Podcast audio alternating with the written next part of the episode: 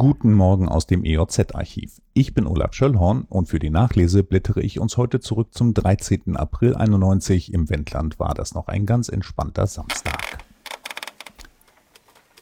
Göttingen. Geld ist ein Politikum, damals wie heute.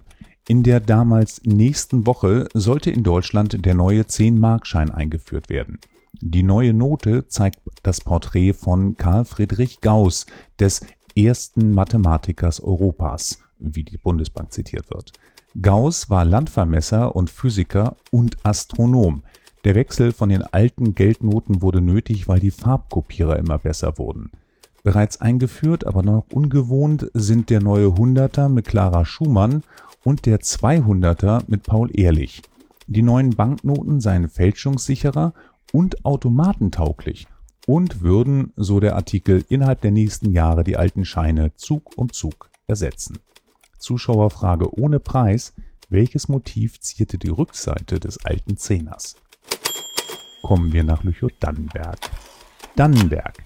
Die alten Häuser an der Ostseite des Adolfplatzes werden derzeit abgerissen. Sie weichen einem ambitionierten Neubauprojekt, das von Verwaltung und Architekt der Öffentlichkeit en Detail vorgestellt wird.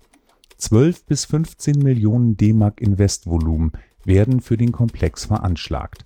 Das Zentrum habe noch keinen Namen, werde aber Platz schaffen für einen Supermarkt, zehn Geschäfte, 20 Wohnungen, Büros und Praxen. Stadtdirektor Aschbrenner zeigte sich überzeugt, dass das neue Zentrum sich positiv auf den gesamten Einzelhandel der Innenstadt auswirken werde. Initialzündung für die Planungen sei übrigens gewesen, dass Aldi aus der Innenstadt an den Stadtrand gezogen sei. Damals begann man damit, sich Gedanken zu machen, wie dem Kaufkraftabfluss aus der Innenstadt entgegengewirkt werden könne. Reklame Das neue Programmheft der Wunderpunkte 91 ist da. Gesucht werden Menschen mit guten Kontakten, die Lust haben, das Heft und Plakat in den Städten zu verteilen. Nähere Informationen gibt es auf dem Werkhof in Kuhkarte. Bitte anrufen. Und was tun, wenn die Castor-Transporte rollen? Wir stellen uns quer. Die Unterschriftenlisten liegen weiterhin aus, weitere Anzeigen werden folgen.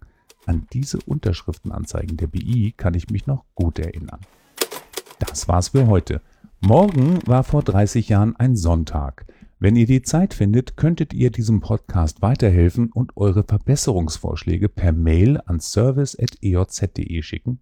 Wir würden uns, wenn ihr wollt, übermorgen ab 6.30 Uhr wiederhören. Bis dahin, tschüss.